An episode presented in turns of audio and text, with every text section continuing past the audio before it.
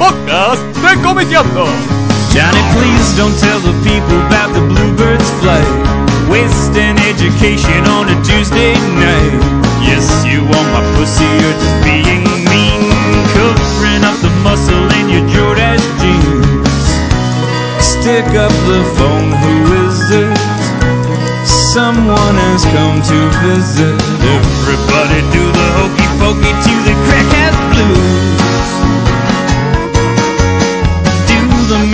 mashed potato till your feet go green.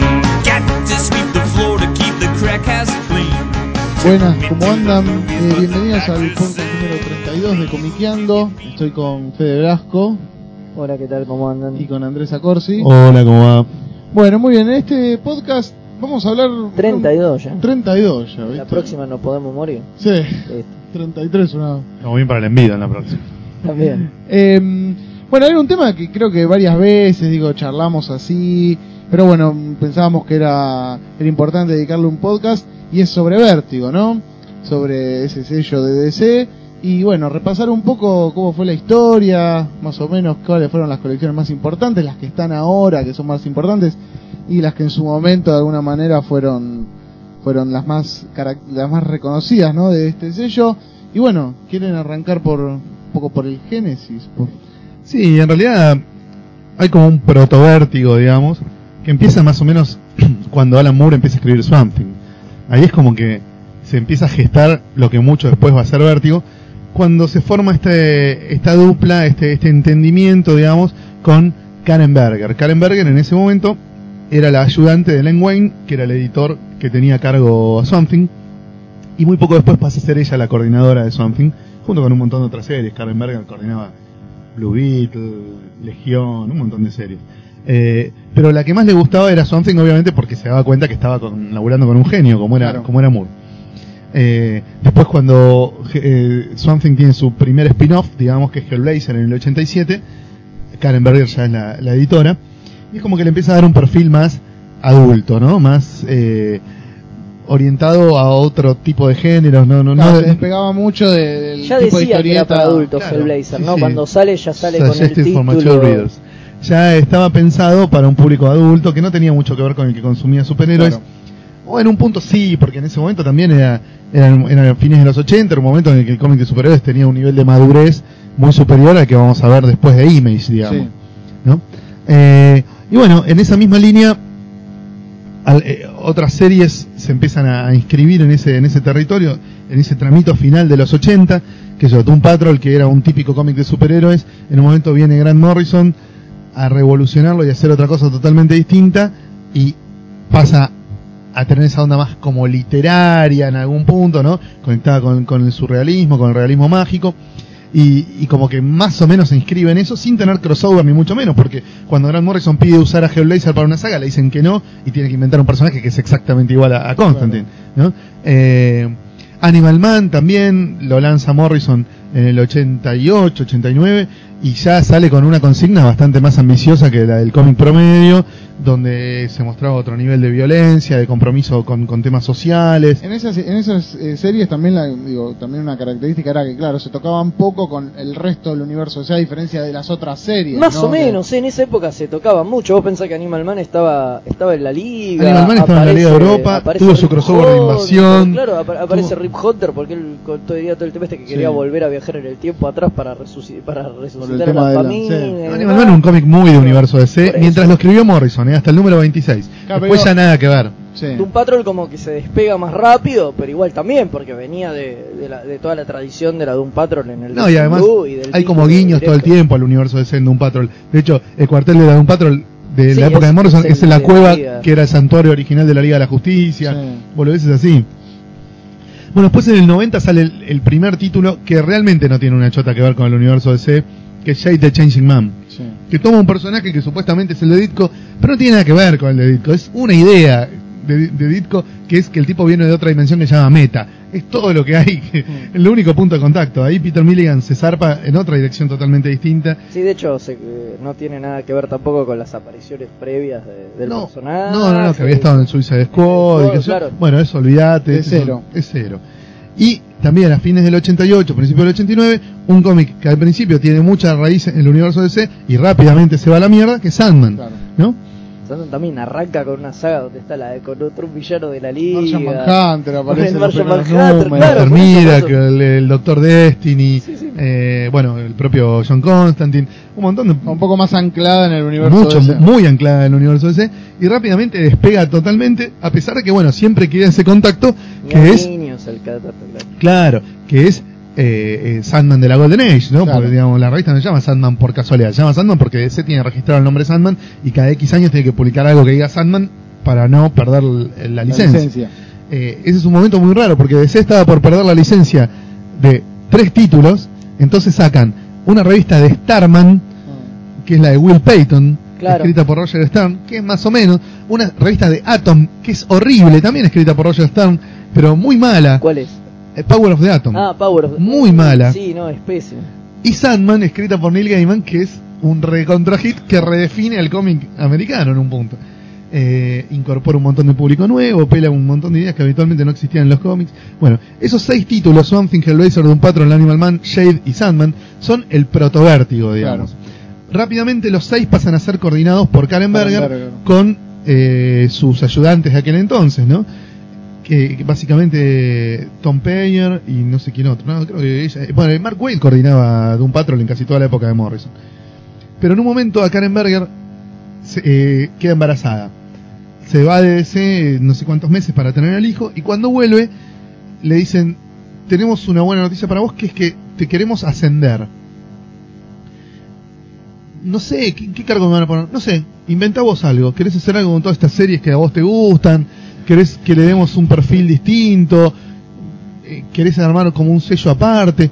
Y dale, buenísimo. Entonces la mina empieza a melonear con los guionistas nuevas series, nuevos conceptos como para que Vértigo cobre su, Un poco de forma, su- su digamos. Su forma propia entidad. digamos. su propia entidad dentro de como primero como un rincón bizarro del universo DC pero después pasa una cosa que le da otro otro perfil que es que en el año 92 la Disney tenía una editorial eh, con la que publicaba los cómics habituales de Disney viste Chip and Dale Donald Duck todas esas cositas eh, y en un momento como les iba muy bien con Touchstone Pictures que es ese sello de Disney que hace películas para adultos Sí.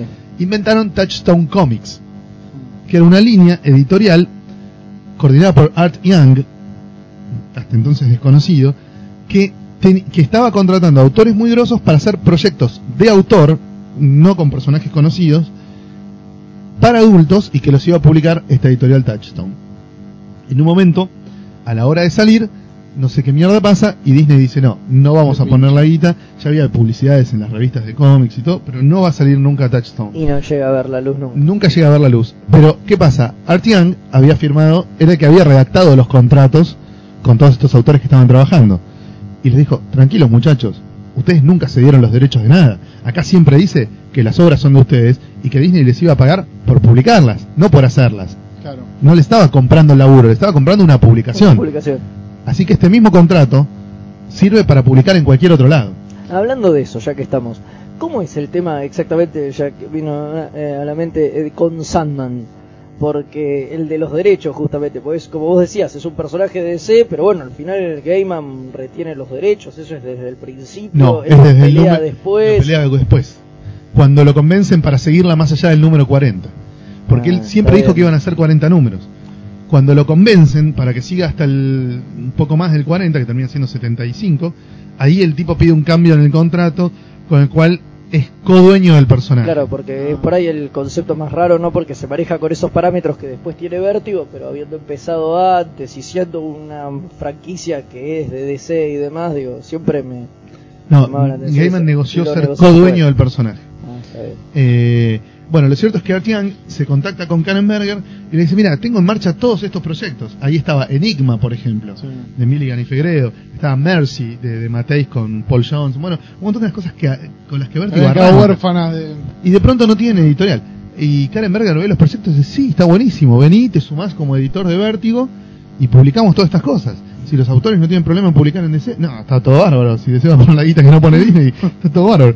Y bueno, entonces con, con ese, con esa, digamos, nueva independencia de estos títulos que eran de DC, más estos títulos que vienen de afuera, que son propiedad de los autores, sale Vértigo con un perfil muy distinto, ¿no? Sí. Muy orientado en un principio a la dark fantasy, ¿no? O a esa Exacto. fantasía con vuelo literario, con Realismo mágico. realismo mágico, terror finoli, ¿viste? Como lo quieras llamar, pero claro, no era splatter, ¿entendés? no era terror cabeza, era terror finoli.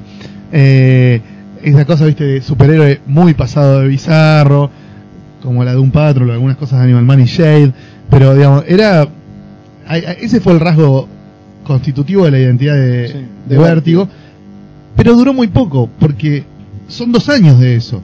En el 95 sale Preacher y ya cambia la ecuación. Claro. Bueno, siguen apareciendo ángeles, demonios Exacto, y lesbianas, pero todavía tenía en el fondo, si bien cambia totalmente, me parece que en el fondo mantenía eso, que ese origen, ¿no? Que tenía que ver con ángeles, demonios, o sea, tenía como esa fa- faceta. Sí, que después queda en el mística, camino. Que después se queda en el camino. Pero, Pero de, claro, el puntapié inicial tenía que ver pero, con exacto, eso. pero es un poco como la excusa para poder encauzarlo, Encajar. encajarlo dentro de lo que uno creía que era vértigo en ese momento. O sea, Claro. había como esa necesidad de tratar de, de encajar y por eso me parece que tiene ese trasfondo Hellblazer, que, eh, Hellblazer, perdón, Preacher. Preacher, que como vos decís, enseguida se Claro. pierde y nos olvidamos de... Porque además Preacher mete otras cosas de otros géneros, ¿viste? Porque en Preacher empieza a aparecer un- una especie de hardboiled, ¿viste? O de policial tipo Tarantino, más crudo, más jodido, mucho western, porque Preacher en muchas cosas es, western, recontra sí, western. Totalmente. Y empiezan a aparecer otros elementos, ¿no? Que no son los tipos, aparece un grotesco, ¿viste? Una cosa así como de como de sainete pero yankee. Sí, y, Y, una, y, una, y una narrativa muy cabeza, además. Claro. Que antes venía todas con unas obras así como muy Muy muy elaboradas. o sea, todo Con- muy, este- muy estético, Muy como estético. De pronto tenés una serie donde lo más importante son las puteadas, las Claro. torturas y las violaciones. Tal cual, tal cual. Es como otra cosa, ¿no? Es como que le da lugar a algo mucho Sí, sí. más cabeza. Están los mucho más vampiros, están los ángeles y los demonios y no sé qué, pero está el tipo que, que va al, al pool, ¿viste? A agarrarse un No, pedo. y eh, está el tipo que se garcha cachos de carne, ¿entendés? O sea, Claro, tal hay cual, cosas tipo que se garcha patos, no me acuerdo qué cosa, sí. Los primos. de- La- bueno, bueno, uno de los primos de. de, Todo de lo que un de-. Uno de los Claro, primos de, de Jesse. de Jesse que se garcha animales. Claro, sí, sí. No, es una cosa. Preacher se va al carajo. Se va al carajo mal. Y le va muy bien. Entonces, como que. Ahí es como que les abre la perspectiva de decir, bueno, se pueden hacer otras cosas dentro de Vértigo, Claro. ¿eh? No hay que hacer el enésimo clon de Sandman. El cómic O- para adultos no solo tiene que ver con, con la cosa de la magia y de. Claro, igual sigue habiendo durante todas las épocas títulos que juegan con eso, ¿no? No, no, no hace falta, digamos, seguir a la escuela de Alan Moore Claro. para hacer un cómic de vértigo. Claro, No, no hay que hacer 300 de Dreamings para Claro. hacer vértigo. Porque viste que en un momento de Dreaming Tenía por eh, todos eh, lados. estaba bueno y malo a la vez, ¿entendés? Porque era como llevar la fórmula de vértigo hasta el asco. Eh, bueno, agarramos un personaje menor de Sandman y le damos su propia House of saga. Secrets. House of Secrets estaba buenísima. Sí, sí, pero era todo lo mismo, era todo el spin-off del spin-off, ¿viste? Iban... No, pero House of Secrets era un slice of life urbano con un elemento fantástico, que tenía bastante de comedia, bastante de romance, bastante de, de tratar de sintonizar, de ser un cómic generacional, digamos. Claro. Era el hate fino. ¿Viste? Porque, Claro, eran pibes de Seattle que tocaban grunge y cogían y fumaban paso, pero fino, ¿entendés? Claro, sí, sí, sí. Era, era un salón. Era, era, era un hate de salón. Con, con la presencia esta de los fantasmas, de los, del, del tribunal este fantasma que juzgaba a la gente por sus secretos. Bueno, era una linda serie. Bueno, duró pero ahí poco, tenés pero el cambio linda fundamental que sufrió Vértigo por ahí con los años, ¿no? Ahora que mencionaste Hate, yo lo pienso, y hoy Hate podría ser un cómic de Vértigo. Totalmente. En esa época ni en, En el pedo. 93 ni en pedo. En esa época ni en pedo. Totalmente. Vos no lo asociarías con Vértigo Jamás. Jamás. Jamás. Jamás. Pero eso Hoy, porque tranquilamente Vértigo se sí. fue abriendo Sí, sí. hacia otros horizontes. Eh, yo soy, tengo la teoría de que este va a ser un año importante para Vértigo, porque siempre el año impar es importante para Vértigo. Acá me armé una cronología a ver si te gusta. En el 93 arranca Vértigo, ¿sí? Y de todos los títulos que salen, por ahí el más destacable, por su historia, por, por su longevidad más que nada, fue Sandman Mystery Theater, que estaba escrito por Matt Wagner y después por Steven Seagal, que es el autor de House of Secrets que hablábamos recién. En el 95 Preacher le pega un hachazo a Vértigo y lo cambia por completo. De, de pronto el título más taquillero pasa a ser el que menos se parece a. Sandman, lo cual es muy groso. En el 97 llega Transmetropolitan, que venía en realidad de la línea Helix, que era ese intento de ser de tener su línea de ciencia ficción, de pronto no funciona, Transmetropolitan No, se vende bien, las demás no, y ponen este cómic de Warren Ellis en Vértigo, y de pronto agrega un género que Vértigo no tenía, que es la ciencia ficción, Claro. mezclada con la denuncia política, ¿no? Con el tema de, del, eh, de la... ¿Cómo es? Del, del, del conflicto urbano, ¿no? De- del- Cosa más social. social, Sí, exactamente. Sí, otra cosa que tampoco uno veía en Vértigo. Bueno, de O hecho, lo veías muy poquito, qué sé yo, De en Ver- otro imprint y todo. Claro, eh, eh, después vamos a hablar de otros imprints que tocan otras cosas. En el 99 empieza 100 Ballets, 100 Ballets. Y de nuevo cambia totalmente de vértigo, Claro. porque el título más exitoso pasa a ser un título que no se parece nada a Sandman. Inco- introduce un tema totalmente ajeno hasta ese momento a vértigo, que es el policial jodido, viste, la historia de crimen, porque policías no hay. Eh, sí, es más, es un policial, pero un sí, sí. noir, viste, jodido, de violencia, de tiros urbano, donde nadie tiene superpoderes. No existen los superpoderes, no hay un solo elemento sobrenatural. No es que se explica todo por la tecnología como en Transmetropolitan, ni por los dioses y demonios como en el resto de los títulos, sino que es todo real. El único personaje que no es real es Lono, que se come, no sé, a lo largo de la serie, mínimo 15 balazos y no se muere. Claro. Pero bueno, es lo único que no es real. Es una digamos. especie de Marv, digamos. Es una especie de Marv, claro, tal claro, cual. claro. Es un tipo que en un universo más o menos real se puede comer 15 tiros sin morirse. Pero es lo único que realmente no es 100% real. Todo lo demás es perfectamente real. Claro. El 2001 es el primer año de fracasos de Vértigo. En 2001 todas las series que saca Vértigo se van al descenso. Pero cobra venganza en el 2002 porque salen Fables y Why the Last Man. ¿Entendés? Fables retoma bastante la línea claro. literaria, Claro. digamos. Sí, ¿no? Porque si bien las historias abarcan muchísimos géneros distintos, desde la aventura histórica, la comedia, la sátira sociopolítica, eh, hay momentos que es un cómic bélico, o sea, digamos, Pero tiene ese anclaje. pero tiene un anclaje en, la- en- Una en- cosa en más- una temática de fantasía literaria, estilizado, digamos, más aparte. tal cual. Y Why the Last Man también tiene una sátira social terrible, tiene comedia, tiene romances, pero es básicamente un cómic de ciencia ficción. ¿no? Porque si bien transcurre en el presente, Sí, obvio. todo está explicado por una friqueada científica que es el exterminio automático, el, el genericidio. Claro. Cuando toda la gente que tiene género masculino muere, menos Yorick y su monito. Sí. Eh, lo cual no sé cómo terminó porque todavía no, no leí el final, pero es alucinante cómo está llevada esa historia por Brian Bogan. Bogan. Después el 2003 es otro año muy interesante para Vértigo, porque es cuando empiezan a salir las novelas gráficas originales de Vértigo. Ya no son un librito prestige cada tanto o una miniserie que se recopila, sino original graphic novel Pensada posta, como- for- eh, pensadas desde el formato novela gráfica y han tenido algunos autores impresionantes, ¿no?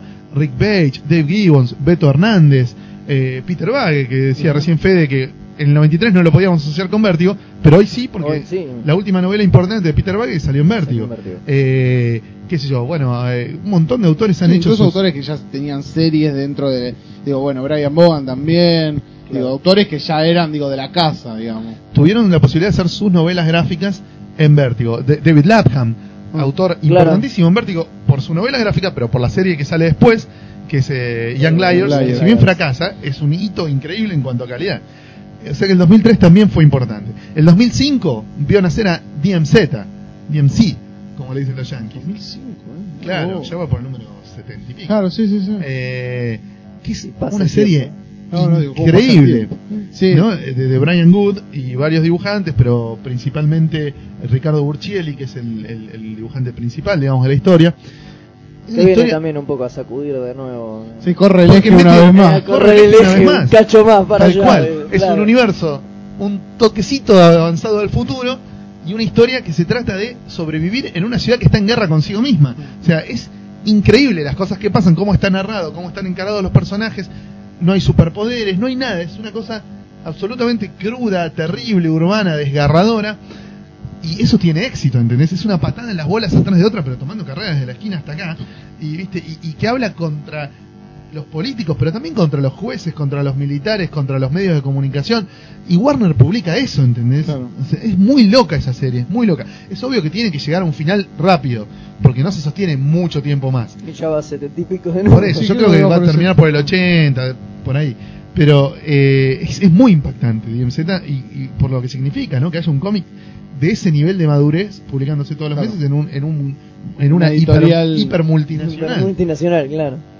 Bueno, después en el 2007 nace otra de las series que patean el tablero, que es Scalped, ¿no? Que marca la consagración Scalped, que marca la consagración de Jason Aaron como guionista, pero también hace un mix de géneros insólito, porque es un cómic policial, totalmente de denuncia social, donde hay romance pero jodido, con mala onda, eh, misterios, crímenes, eh, sexo jodido, eh, el nivel de Grim and Gritty de Scalp, ya lo dijimos alguna vez, hace que cualquier Grim and Gritty de los 80 sea anteojito y antifaz, ¿entendés? O sea, ya está. Sin City es anteojito y antifaz al lado de, de Scalp. Sí, O sea, se fue al carajo mal, mal. Y es absolutamente real también, ¿no? Es una, una historia que no vende mucho la revista, venden mucho mejor los libros, pero se sostiene por el prestigio que le da a Vértigo tener ese título Tener- todos los meses en las bateas, ¿no? Porque los críticos lo aman, los artistas lo aman, y es alucinante, está buenísimo. Eh, y después, en el 2009, empieza a salir el que para mí es el mejor título de este momento, que es Sweet Tooth, de Jeff Lemire. Y es además el único título de Vértigo, de las ongoings, no de las novelas gráficas, pero de las ongoings, es el único título de Vértigo que el guionista y el dibujante es la misma persona. Young Claro. Liars, que no sale más, y Sweet Tooth. Sí. Fue la segunda y hasta ahora la última. No es Pero frecuente bueno. que en Vértigo no haya un equipo creativo de guionista y dibujante. Solo dos personas lo hicieron. Young Liars, que duró solo 18 números, y ahora Sweet Tooth, que ya eh, tiene anunciado por el preview hasta el 21 hasta el 22. 21, vein- no, no, menos. 20 seguro. 20 Bueno. o por ahí. 21. No, y el- el- 26. el anunciaron el 20, pero en el 20 empieza una nueva saga, o sea que hasta el 24 va a seguir seguro. Sí, seguro. Eh, entonces, Además, ahora Jeff Lemire lo pusieron de, de moda, está escribiendo claro, varias series. Superboy, Superboy. escribió ese, Los especiales de Atom. Los de Atom. Claro. Sí, lo pusieron Eh, de moda. Entonces, fíjate hasta qué punto se abre Vértigo, que tienen series donde no solo el guionista no es inglés, sino que el guionista es el mismo que el dibujante. Claro. ¿Entendés? Es muy loco. Así que bueno, para el 2011 hay que estar preparados a ver qué pasa. Es el año. ¿Viste? Puede aparecer, Lo nuevo que sale Vértigo hay que comprarlo porque Claro, puede puede- ser el, puede ser un nuevo el quiebre. nuevo- el próximo puede hito. ser un, un nuevo quiebre. En 2010 también hay que decir que salió un título enormemente exitoso, que no es un antes y después, me parece a mí, dentro de lo que es la trayectoria de Vértigo, pero que hoy es el título que más vende, que es American Vampire, ¿no? Ah, ¿Por qué? Porque lo coescribe Stephen King. Claro. Sí, que no debe hacer nada. No, no, no, está re comprometido el tipo con la serie. Sí. No, no. ¿Vos le crees? Sí, yo a le Stephen creo. King no le creo No, nada. no, es yo le creo. Vos decís que No, puso el no, yo le título. creo, Yo le creo. Cual. Yo le creo porque además se lo pregunté a Rafael Albu- Albuquerque cuando vino a Rosario. Rafael Albuquerque es el dibujante Sí, de, sí. de American Vampire. Dijo que sí, que lo escribe de verdad Stephen King. Y que está remetido en la serie y que va con ellos a las giras de Bueno. promoción de los libros. O sea, bueno. Yo le creo que lo escribe Stephen King. Además a. Stephen King le gusta la historieta. No, sí, ya sé. Escribió un montón de Pero ya se fue, al, se fue al mazo tantas veces, ¿viste? Tantas veces amagó con escribir historietas. Bueno, pero American. Vampire lo está escribiendo de verdad. Y bueno, genial. Ojalá la Esa- próxima la escriba solo. A mí me gusta American Vampire. No sé si eh, no, no lo pongo como un título que marque un antes y después de Vértigo, pero hoy por hoy es muy importante por la exposición que le dio a Vértigo, Claro. ¿entendés? Porque la primera vez que Stephen King escribe un cómic original es en Vértigo. Igual van, van poquitos números. 10, 15, Sí, 15 porque- números Un año. Sí, sí, un año y... no. Es que Lo que pasa es que yo como leo el previews, voy siempre varios números, Claro, siempre le meto a las a mí- colecciones a mí- a números mí- que, que, a mí que faltan cuatro mismo. meses para ver, ¿entendés? Entonces no sé por qué número van a hacer. Eh, entonces bueno, yo este, este, me- este, este año le tengo mucha, mucha fe, ¿no? A ver qué aparece. Claro, yo creo que alguno va a aparecer, no sé, por ahí Astronaut es el nuevo título grosso de Vértigo, ¿viste? Es la nueva serie Ah. de, de Azarelo y Rizzo. Spaceman. Spaceman. Spaceman. Spaceman. Sí, la nueva sí, serie de Azarelo y Rizzo. Por ahí es, es la nueva pulenta, ¿viste? Andás Ya a ver. sabe que se, más o menos para dónde va a ir. Y se llama Spaceman. Claro. Bueno, pero hay casos, digo, de, nombre, de series con nombres así que después terminan. Sí, no, es de ciencia ficción. Claro, claro, claro. Y tiene que ver con unos, con unos pibes que los clonan o algo así. Algo comentó Rizzo muy por encima ya en Crack Bam Boom. Sí. Pero la verdad que no estuve en esa charla. O sea que lo que sé es porque me lo contaron. Entonces es medio de oído. Pero sé que sí, que tiene que ver co- con, eso. Como con unos pibes que los clonan. O sea, una especie de, de, de laboratorio de clonación. Y uno que se escapa. Una cosa. Algo por el estilo. Más o menos por el lado de la ciencia ficción. Tal O sea cual, ahora- sí, sí, sí, es muy de ciencia ficción. Creo que creo que el protagonista incluso es un tipo con un jetpack o una cosa No. así, o sea, es... Rocketeer, ¿verdad? Claro, claro, sí, sí.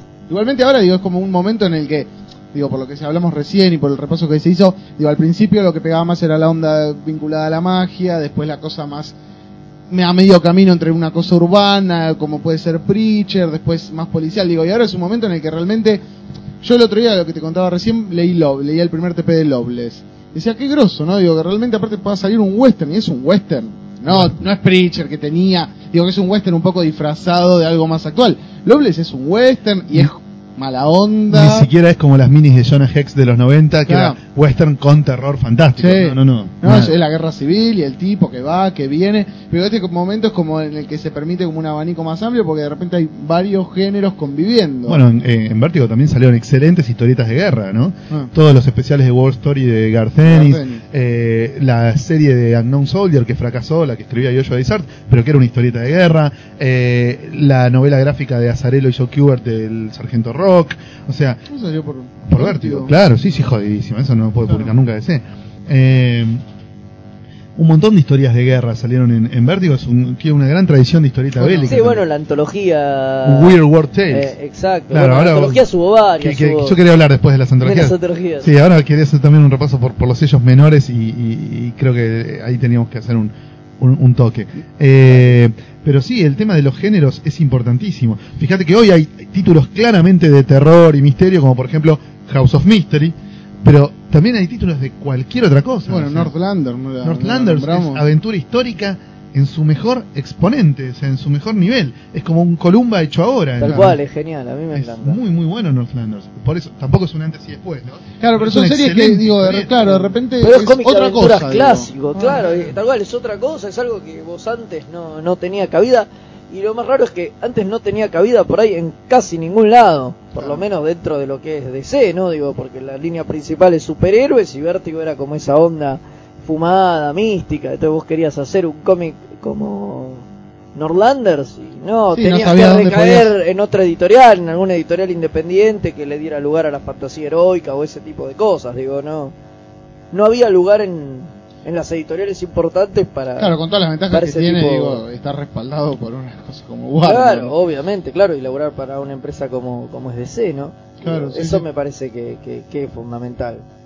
Claro. O sea, hoy, qué sé yo, títulos por ahí como en su momento fueron Sin City o qué sé yo, podrían tener cabida En Vértigo, Vértigo tranquilamente. tranquilamente, y en ese momento caían, si bien Dark Horse no es una editorial Chica ni crota. chica ni crota, pero tampoco es DC, digo. El o tema sea, es que Vértigo construyó digo, una identidad muy con el correr de los años y que le permitió ahora, digo, arriesgarse a géneros y a títulos que, viste, capaz uno no los, no los hubiera vinculado hace 10 años, pero ahora sí, sí, tiene tal onda, sí, Ever, viste. Hoy cualquier cómic que publica Fantagraphic se podría publicar en ese. Claro. Claro. Y Yo digo, ¿qué pasó ponerle con... Digo, hubo intentos así que recuerden, por ejemplo, de Marvel o de otras edito- editoriales, digo, que manejen todo el tema de superhéroes, que hayan querido de alguna manera emular lo que fue Vértigo. No, Marvel lo más parecido que hizo fue recuperar su línea de, de cómics crea- de propiedad de los creadores. Sí. O sea, Vértigo, en Vértigo coexisten las dos cosas. Tenés series que son propiedad de DC y que se las prestan a los autores de Vértigo para hacer lo que quieran un ratito. que cada vez son menos. que cada igual. vez son menos. Hoy, básicamente, Hellblazer. Y personajes y series creadas por los propios autores que siguen siendo los dueños de esas creaciones. Claro. ¿Entendés? Si vos querés una película de 100 Bullets, le tenés que pagar a Rizzo y Azarelo. No a DC. No, ese. Eh, entonces, lo único que pasó es que Marvel recuperó eso, que lo había perdido cuando cerró el sello Epic, y lo recuperó con el sello Icon. Claro, hoy Marvel tiene. Tiene su que- sello Icon, donde están Kabuki, Powers, Powers no sale más, me parece, pero bueno, hay una serie No, nueva. hay una serie nueva, salió. Salió Kikas, Bueno, esta la. Se me fue la- Incógnito. Incógnito, Claro, es lo único parecido es eso, es, es esa línea de Marvel en la que los autores pueden hacer lo que se les cante un huevo, siendo ellos propietarios de las de las si de las querés también parte de lo que tiene podría ser el sello Max. Ahí vendría lo, lo otro de Vértigo, que es cuando de- le prestan. Pero, personajes. al claro. Max es Pasa que Max versiones adultas de los Claro. de los héroes de Marvel. Y bueno, Sí. Pero siguen siendo historias de superhéroes. Menos Punisher, que es como más de, de urbana. Esto siguen siendo, o sea, pero capaz eso agarró como la espuma de vértigo, ¿no? La Claro. cosa adulta que pasa por putear Exacto. y coger y fumar, claro, digamos. Claro, son superhéroes que garchan, o sea, Claro. no es mucho más que eso. sí, no, bueno. Y, y con tiros donde se ven los sesos cuando explotan. ¿Entendés? Bueno, pero en la línea Max también hubo western, ¿te acordás que salieron los de Ostrander y Manco? O sea, hubo Ah, cosas eso, así digo, medio sí, me Pero con los personajes que- de, de Marvel de siempre. Marvel, claro, por eso digo, porque Max lo que hace es Marvel mantener. es más. Claro, no, tiene agarrado. claro. Claro. El, el chiste Ah, de que Max es eso, es mostrarlo como versiones adultas, pero de todos los personajes que sí son licencia de la editorial. ¿no? Bueno, yo quería hacer un repaso también por algunas de las de los imprints, los sub-imprints menores de Vértigo. Vértigo a su vez tuvo pequeñas, Pequeñas colecciones. colecciones adentro de Vértigo. Una de las primeras fue Vértigo Voices, que era una colección de limaduras varias donde los autores podían hacer one shots Sí. que no tenían nada que ver con nada de las demás series. Ahí apareció, por ejemplo, Killer Boyfriend de Grant Morrison Ah, y, sí. y el ídolo Jamie Hewlett o Philip Bond. Eh, Philip Bond. Philip Bond, sí. sí. Eh, aparecieron un montón de cosas lindas. Face, la de Milligan y Fegredo, impresionante historieta. Bueno, un montón. Otra, otro subsello se llamaba Visions, Vertigo Visions. Eran los autores de Vertigo haciendo un one shot con algún personaje conocido de DC. Sí. Y ahí apareció Brother Power de Geek. Apareció el one shot de Press, que fue el primer trabajo en Vértigo de Brubaker. Apareció uno de Tomahawk, ¿te acordás de Rachel Pollack? Que estaba bueno. Uno del Phantom Stranger. Así un montón de toques a ver qué pasa. Uno de Doctor Occult. Eh, Ah, sí. toques Sí, sí, sí. De, los, de los autores de Vértigo de a ver qué onda un personaje establecido de DC. Ninguno de esos se convirtió en serie regular, ni mucho menos. Eran pequeños experimentos. Eran experimentos, se llamaban Vertigo Visions. Después salió una línea que tenía Prestige, One Shots y eh, miniseries que fue Vertigo Verité, que eran temas reales. Fueron las primeras en decir, Ah, acá no hay superpoderes. salió la de Da Vinci, ¿no? Eh, la de Da Vinci, me parece que no. No, eso no era en ese. No, salió en Vértigo Común. Salió en. Ahí salió, me acuerdo, de Unseen Hand. ¿Te acuerdas de Mm, Unseen sí, Hand? Unseen Hand. La de la mano invisible que te explica el capitalismo perfectamente en una historieta. En una historieta de corte político, económico. Sí. Con una conspiración mundial que protegía las bases del capitalismo. Eh, estaba muy buena, no me acuerdo los otros. Ilia era el dibujante, no me acuerdo el, el guionista. Las tapas eran de Daniel Torres, ¿te acordás? Estaba buenísimo. Eh, Vértigo Verité entonces era eso, era, bueno, ahí salió la de Hell Eternal, ¿te acordás? La de Jamie Delano con Sean Phillips, la de la secta neonazi que se recagaban a tiros en Inglaterra, un prestige, re grosso, Puede ser. re grosso. Eh, ahí salió también True Faith, True Faith. la de Warren Ellis, no, Ennis Eh, sí, y Warren. Ennis y- Ahí. Eh, esa era Vértigo Verité, que era más sociopolítica, digamos, más basada en la realidad. Después, Vértigo Pop, que fueron tres miniseries de un mismo sello que se llama Vértigo Pop, que eran historias que tenían que ver con ciudades. Salieron tres, Bangkok, Tokio y Londres. Sí. Eh, la de Londres es de Milligan y Philip Bond. Las otras dos las escribe Jonathan Banking con dos dibujantes distintos. Están muy buenas las tres. La de Londres es la difícil de conseguir, las otras dos se recopilaron en un solo libro, se consiguen al toque. Después, la- el último sub-imprint que inventó Vértigo hace poquito, que es Vértigo Crime, que son novelas gráficas, no son miniseries ni, recopilatorios, sino novelas gráficas de temática de policial urbano. Ahí salió una de Hellblazer, por ejemplo, escrita por Ian Rankin. Salió hace poco, o el año pasado, la de Azarelo con Víctor Santos, que se llama Filthy Rich, que hasta ahora Ah. es como la más exitosa, la más importante. Y todo el tiempo están sacando nuevas. Sal- Salió Incognegro también en esa serie. es un imprint nuevo, digamos, todavía De hace tiene. un- en dos años más o menos, que es orientado a crimen urbano, ¿viste? Es donde se podría publicar hoy The Road to Perdition, que en Claro. su momento salió en, En el sello Paradox. Paradox. Muy bien. Y después el otro subsello, digamos que no llegaba a ser un subsello, pero que no se inscribe en ninguna de las otras, es esto que decía Fede de probar con muchas antologías. En una época a Vértigo se le dio por probar con muchas antologías de historias cortas, sin personajes conocidos, tipo creepy, digamos, Claro. tipo fierro, si querés, así con historias que empiezan y terminan con rotación de autores y sacaron en varios géneros distintos. ¿no? Salió Gangland, que era una toda de criminales y de mafiosos, eh, Weird Western Tales, que era toda del oeste, eh, Strange Adventures, que era de historias raras con la ciencia ida a la mierda, eh, decíamos antes de la guerra. eh, Weird World Tales, Weird World que tiene un one shot y una miniserie. Lo más difícil de conseguir es el one shot, porque ahí está la famosa historieta de Garth Ennis con Jim Lee, que se republicó hace poquito en un Vértigo Resurrected, pero es muy difícil de conseguir. Ah. Ahí hay una de Alcatena excelente también en ese mismo libro, una de Frusine excelente. Eh, después hay otra que se llama algo de romance, ¿cómo se llama? Heartthrobs. que también son todas historietas románticas. Flinch Sí. estaba Bueno, Flinch es la que se convierte en ongoing. Es la única que le dan continuidad. Cuando se ve, cuando ven que la antología está buena y que funciona, deciden hacer una antología mensual, que empiece y que no se sabe dónde termina. Pero siempre Flinch muy acotada al terror. O sea, casi todas las historias tenían que ver con Sí, algo de sí, terror. Sí, era más de terror, sí. Tal cual. Era como la antología de terror de Vertigo. Y se- se- llegaron a salir 14 o 15 números, ¿no? Creo que 18, no 18. estoy seguro, pero Bueno, esa era una excelente serie, una lástima que se cancelara. Ahí aparecieron algunas historietas alucinantes. Y eso además le daba laburo a un montón de guionistas que después, bueno, los iban probando para ver quién se bancaba una serie serie regular, regular. o una miniserie o un relanzamiento importante de un personaje. Yo lo que me acuerdo que había eran, pero eran como, eran anuales, que eran los Winter Sets, que eran especiales de que de los personajes, pero que ya tenían Todos con series. historias cortas, Eran claro. historias cortas de Eran personajes. antologías, pero con los personajes que protagonizaban Claro. las series. Esa, que- igual no hubo mucho, esa que hubo Tres. tres o cuatro, Tres. sí.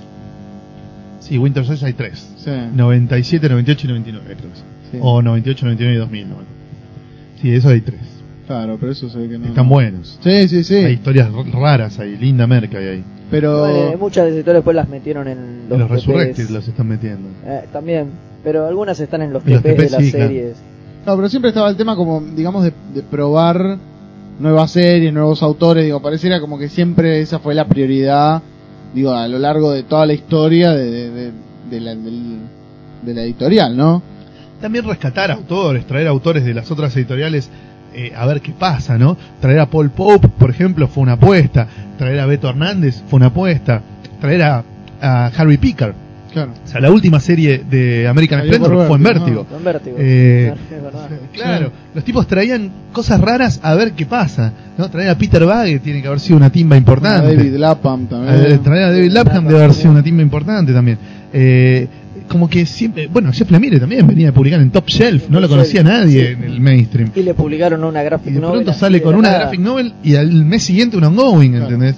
Eh, muy grosso. O sea que ahí siempre hay un concepto de apostar a lo raro, ¿viste? Eh, no basarse tanto en, como al principio, en a ver qué guionista se pone de moda en Inglaterra para traerlo a que haga algo en Estados Unidos, sino ir rotando, ir probando cosas nuevas. Trajeron a Corben para dibujar Hellblazer, boludo. Ah. O sea, se- hacen cosas raras, ¿viste? Claro, es, es- es como cuando iba a venir Lothar Matthaus a dirigir Racing, ¿viste? ¿Qué es esto? Es una bizarreada, ¿viste? Claro. Menos mal que no vino. ¿Qué es, qué es esto? ¿Y de qué, qué autores hubo en Vértigo que de repente hayan, hayan ido para ponerle uni- al universo de C lo que es el mainstream, ¿no? No hubo muchos. No, en general, Gardenis, lo que pasó, y que es un fenómeno que está bueno analizar, es como Vértigo nutrió todo el tiempo a Marvel. sí, Los últimos 10 años de Marvel no se entienden sin Vértigo. Vértigo. O sea, el hecho de que hoy el jefe de coordinadores de Marvel sea un tipo que hace 11 años era coordinador de Vértigo, no es, no nos tiene que Claro, no sorprender. es casual. Porque desde que está Joe Quesada de jefe, desde que existen los Marvel Knights, empezó un proceso de vertiguear a Marvel. Claro. El primero fue Paul Jenkins, que pasó de la noche a la mañana de ser un guionista ignoto de Hellblazer a ser el guionista que relanzó a Spider-Man, Hulk y los Inhumanos. ¿Entendés? O sea, ¿qué es esto? Era un proceso que estaba pensado desde el vamos por Quesada. Por eso lo trae, lo saca Axel Alonso de Vértigo para ponerlo en Marvel. Es lógico. El tipo leía Vértigo y le gustaba Vértigo y quiso convertir a Marvel en una mezcla entre Marvel y Vértigo. Y le salió bastante bien. Sí, que Fíjate, fue- te tiro algunos guionistas fundamentales de Vértigo, de que todos, todos, todos, todos mojaron en Marvel. Grant Morrison hizo la mejor época de X-Men de estos dos últimos tiempos. Peter Milligan, bocha de series en Marvel, la más importante X-Force con su continuación X-Statix. Garth Ennis hizo Punisher, hizo, sigue en Punisher, Sí. hizo Sí, sí. un montón de Bonnie en, en Marvel. Mike Carey, es- hoy es el principal guionista de X-Men, empezó haciendo boludeces en de hecho, me acuerdo de. Punisher, apenas terminó Preacher, a los 15 minutos ya Empezó estaban- Punisher. el- los, los- con mismos también, se van los dos. Totalmente. a Marvel. Sí, sí, sí. Warren Ellis, guionista importante en Vértigo, hoy guionista importante en Marvel. Escribió Iron Man, eh, no sé, Hey, eh, ¿cómo se llama? Eh, la de esa que estaba buenísima, que eran dos tomos. Eh, Wave, Next Wave. Ah, Next Wave, Eh, sí. escribió. Ah, buenísimo, sí, escribió millones de Bueno, series. X-Men. la Astonishing siguió X-Men, cuando la se dejó fue Whedon. Eh, Brubaker, Bueno, guionista importantísimo en, en, en Vértigo. Al toque se fue a Marvel, hizo Daredevil, ahora está en Capitán América. Bueno, un montón de historias. Capitán América. Es lo más grande. Sí, sí, sí. No, pero aparte sí, eh, digo, habiendo repasado toda la parte Bueno, policial de Vértigo. Y yo el otro día eh, re- Y de ordené- todos esos fueron pocos a parar al mainstream de DC. Sí, Brubaker- Brubaker estuvo en Batman, Sí. Brubaker sí. Bueno, Morrison también. Morrison estuvo en Batman también, sí. Pero Claro, pero sí, Marvel. Pero como que Marvel se los capturó y los acaparó. Te sigo nombrando. Azarelo. Es el que menos hizo en Marvel. Hizo una mini de, de, de Luke Cage Sí. y un par de boludeces más. Y una de Hulk, digamos. Y no mucho más. Porque al toque de C le dio exclusividad, se le bajó a los lienzos mal. Brian Bogan, importantísimo en Vértigo, hizo la mejor época de Exiles en Marvel. Eh, Bill Willingham es el único de los grosos de Vértigo que todavía no mojó mucho en Marvel. En No, cualquier no, momento y, se lo va a llevar. Y Pero- mojó mucho en el mainstream. y mojó mucho en el mainstream de DC. Eh, eh, también tiene exclusividad, en algún punto se lo van a llevar. Brian Wood tampoco desembarcó todavía en Marvel, Claro. Todavía estás terminando de, con pero tiene do- DMZ y- dos series importantes en Vértigo, que ahora van a ser tres, saca cada tanto cosas nuevas. Jason Aaron se consagró en Vértigo, se fue a Marvel, hizo Ghost Rider, Punisher, Wolverine, o sea, es lógico, no los podés retener. Mark Millar, lo primero que hizo Mark Millar con alguna repercusión fue al mismo tiempo Liga de la Justicia, que era como el suplente de. Morrison, y Something. Bueno, pues en Marvel hizo todo, Claro. todo, desde Civil desde War, Civil War para atrás, sí, hizo Civil todo, todo, todo, todo lo importante, todos los cómics de Ultimate, todo, metió mano en todo Mark Millar. Eh, uno que tuvo mucha chapa en vértigo fue Matt Wagner, que en, que en Marvel no, no labura prácticamente nunca, hizo algunas cositas como dibujante, pero bueno, fue el responsable de Sandman Mystery Theater, últimamente de Madame Xanadu, que no le fue bien, pero arrancaba bien. Andy Deagle, también, Vértigo lo trae de Inglaterra, eh, arma- hace 18 números creo de Hellblazer, una serie alucinante que fue Losers, que fracasó inmerecidamente porque era buenísima y al toque se va Marvel. Claro. Hace Daredevil, fracasa, hace Thunderbolts que le fue bien, bueno, ahí está. Eh, Steven Seagal, también, en su mejor momento, cuando en Vértigo escribía Sandman Mystery Theater y House of Secrets, se lo llevan a Marvel hacer Alpha Flight, X-Men, no 800 sé qué mierda, y después, escribir. obviamente, lo rajan porque fracasa siempre. Eh, y el propio Gaiman tuvo sus historias en Marvel, ¿no? Con 1602, la de los Eternals, qué sé yo, y supuestamente es el, el artífice de que hoy Marvel recupere a Marvelman, digamos Claro. a Miracle Man. Entonces, eh, la gracia, la, la onda es esa, es a ver qué le choreamos a Vértigo. ¿no? Es, es como que Marvel está pendiente de qué más le puede chorear a Vértigo.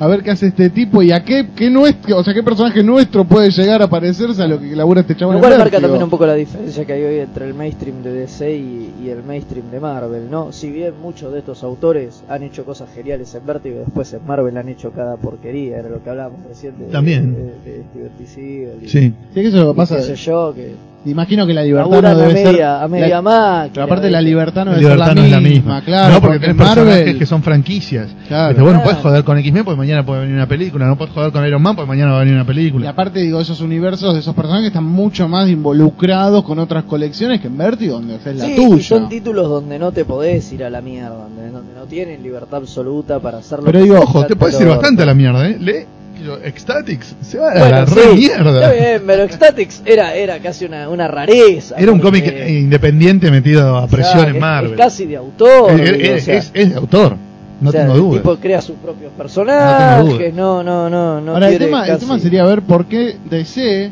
no se da cuenta y no puede hacer el mismo proceso, digo, teniendo a los tipos laburando para ellos en un primer momento. Que no digan, bueno, a ver, va a agarrar este y llévalo para Superman, a ver qué Y hace. a veces lo han hecho. Lo Ma- hacen. Matt Wagner hizo cosas de Batman. eh, Recién hablábamos del Emir que está escribiendo Superboy ahora. Bill o sea, Willingham hizo un montón de Claro, pero por lo que vos me decís y por lo, todos los nombres que tiraste, digo, pareciera que igualmente Marvel sigue como chupándolo, No, viste, en mayor totalmente. medida. Un caso raro fue el de Bruce Jones, por ejemplo. Bruce Jones había estado, no sé, casi 20 años sin escribir historietas, pues se había dedicado a escribir para cine, novelas y qué sé yo. Vuelve en esas antologías de vértigo. Que tienen que llenar Claro. con tipos que sepan escribir historias cortas, y alguien desempolvó la colección de Creepy de los años 70, donde había unos unitarios alucinantes de Bruce Jones. Me dijeron, che, Sí, llamémoslo. a Bruce Jones a ver si escribe, aunque sea una de 8 o 10 páginas. Bruce Jones escribió varias de 10, 12 páginas muy buenas. Me acuerdo una con Frank Whiteley que te partía el ojete. genial, sí, sí, Eh, Y vuelve a escribir historietas haciendo unitarios en vértigo. Claro. Y no le dan ongoing en ese momento. Y al toque lo llama Marvel, ¿entendés? Y lo ponen en Hulk y la rompe. Y después vuelve a DC porque se pelea con Marvel y fracasa en Warlord y en un par de Eh, series más. hace. Deadman. hace- Nightwing le dan sí. y hace una cosa horrible, series con las que fracasa estrepitosamente. sí. Y después se vuelve a retirar. Pero en Hulk tampoco le fue muy bien. no, ¿eh? en Hulk la rompió. En Hulk hizo ¿Cuántos números? como 20. Sí, hizo una miniserie todo. con Thing. Hizo No. una mini de Wolverine que dibujó Jorge Lucas. Un yo había escuchado que no estaba bueno. No, de- tiene un problema. En un momento derrapa. Pero los primeros 4 TPs de Hulk, de los primeros 16, 20 números de, Está de bueno. Bruce Jones en Hulk son alucinantes. Y, y no es superhéroes. ¿eh? Claro. El tipo agarra, un- tiene una aproximación a, a la mitología de Hulk que es no lo hagamos superhéroe. Es como la peli de Ang Lee. Viste que no es de superhéroes, Sí, sí, sí. que es una friqueada de la naturaleza mezclada con un dilema familiar entre padre e hijo que manda toda la mierda. Bueno, eso es un poco el, el Hulk de, de Bruce Jones. Es otro género. Es otro género.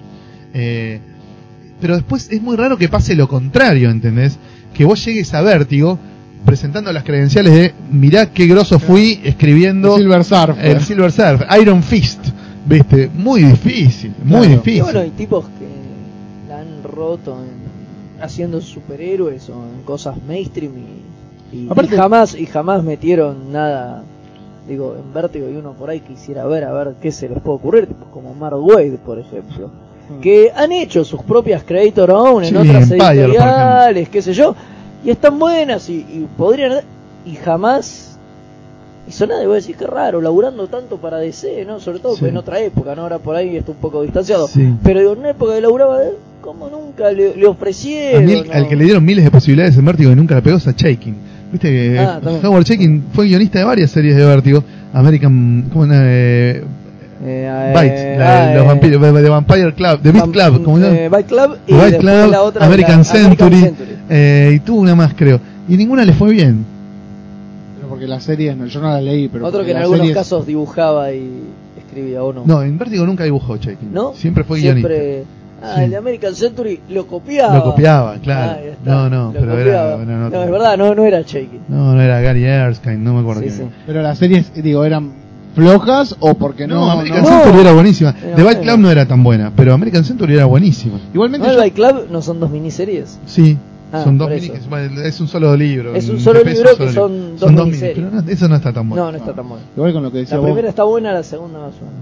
con lo que decía vos, Fede, me parece que también tiene que ver eso con que para muchos autores eh, escribir en laburar para Vértigo significa, digo, insertarse en el mercado yankee de alguna manera. Porque hay muchos autores que estaban en Europa haciendo la suya y de vos- decían, y ¿por qué vos por para eso, y vos por eso decís que por ahí a los que ya están insertados en el mercado no les interesa. No, no que no les interese, sino que es como que ya estuviera establecido así, viste, que Vértigo significa capaz el primer laburo, la manera de enganchar ahí.